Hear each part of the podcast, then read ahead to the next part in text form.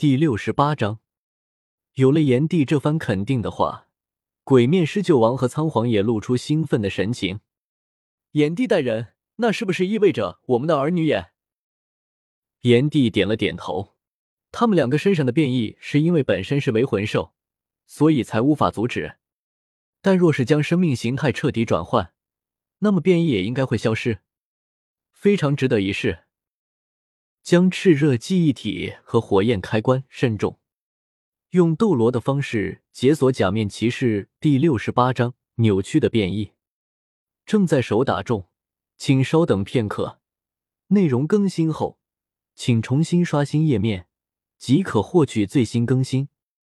用斗罗的方式解锁假面骑士飞速小说网全文字更新，牢记网址：w w w. 点 f e i s u w x 点 o r g。